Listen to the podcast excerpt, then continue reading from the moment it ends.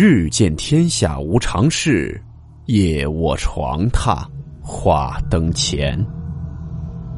欢迎来到木鱼鬼话。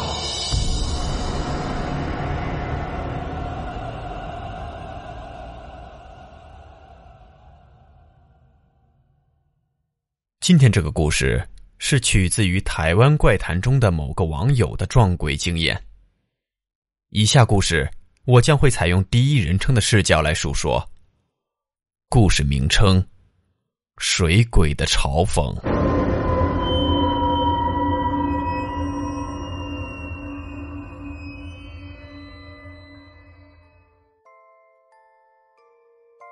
这是发生在十一年前，那时候我上小学五年级的时候发生的事情。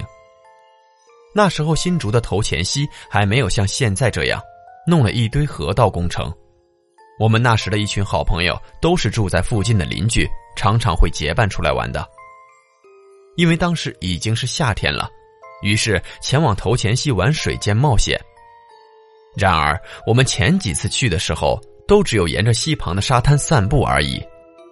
直到有一次，我们发现一艘渔民用的竹筏，于是我们这些小孩子就很白目的把船拿来玩。顺手又拿了附近几根漂流木当划桨，我们几个人就在溪流上打闹玩耍，一直玩到天黑的时候，我们才将船划回我们找到船的地点再回家。直到有一次，意外还是发生了。那天我刚好因为要上补习班，所以就没有跟他们出去玩。而在同一天，也有个男生的妹妹也因为要补习，所以也没跟去。于是他们剩下几个人就跑去划船冒险了。事后，他们几个人开始叙述整件事情的经过。他们几个人到了河边之后，还是拿那艘船来划水，划着划着，就发现水上飘着一颗球。于是小孩子在好玩心的驱动下，他们就把水面上的球拿起来，众人再跑到河岸旁的沙滩上打起棒球。结果玩着玩着。那颗球又被丢回水中了。这个时候，队伍中有个人叫阿文，是我们的玩伴之一，就自告奋勇的说要去水中把球捡回来。当阿文跳进水中游泳，游到球的附近，伸出手就快碰到球的时候，本来飘在水面上正在高兴的阿文，突然被一股不明巨大力量给拖入了水中。其他在岸边的人眼睁睁的看着阿文沉入水中，都吓傻了。于是二话不说的开始也跟着跳到水中，想要去救阿文。可是他们没想到，当他们下水后发现，原来是水底下有一个石头裂缝所形成的断层。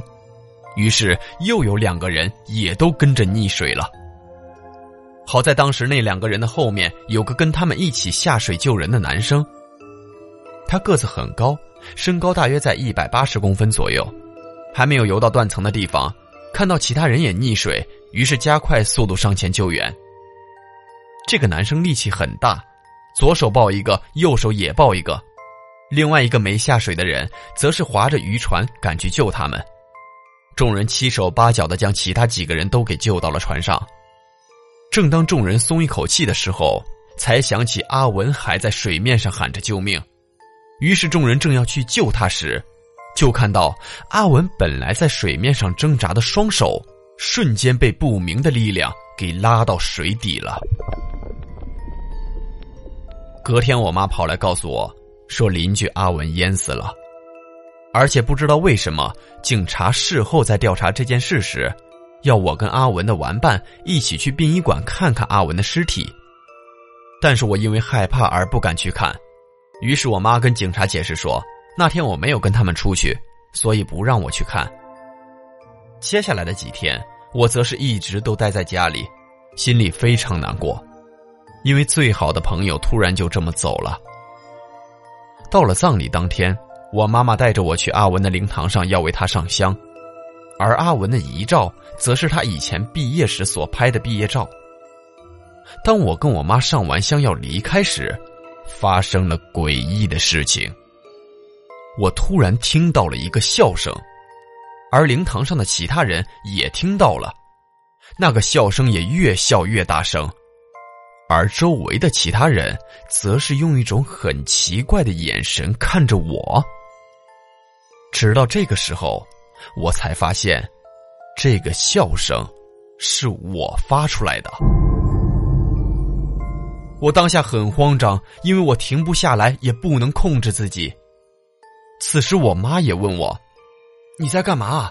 不要笑了，这样很不尊重死者。”我告诉我妈说：“我也不知道怎么回事，我不能控制自己。”此时，我全身也起了鸡皮疙瘩。我就这么在大庭广众之下，一边大笑一边哭。周围的人认为我不尊重死者，都用很愤怒的表情看着我。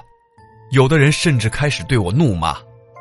直到我妈带我离开殡仪馆，我才逐渐停了下来。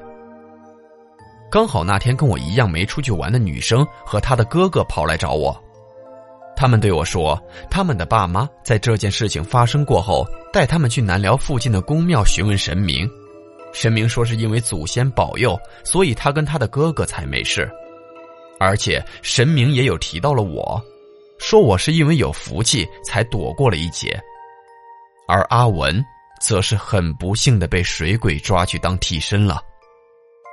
至于为什么我会在阿文的灵堂上出现奇怪的举动，我猜，应该是那水鬼附在了我身上来嘲讽我们的吧。好了，这个故事说完了。至于这个灵异事件的主角，我听说他还有跑去查询以前的报纸，因为主角听说这件发生在十一年前的溺水命案有登上当时的报纸，所以他才去查询。最后发现，他那位不幸溺死的朋友名字没有被打马赛克。我在这边讲个题外话，各位夏天觉得很热去玩水的时候，千万不要去溪边玩水，因为这些野外的溪流或者河里可能有水鬼或者是什么妖魔鬼怪在等着抓替身。所以，如果要玩水的话，一定要去游乐园或者是游泳池这种安全的地方。并且要在大人的视线内玩耍，才会更加安全。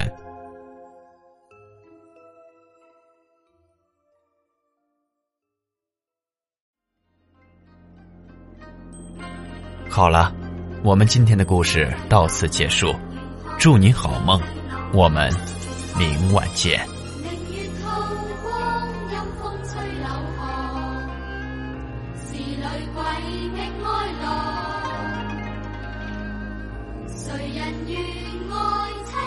鬼新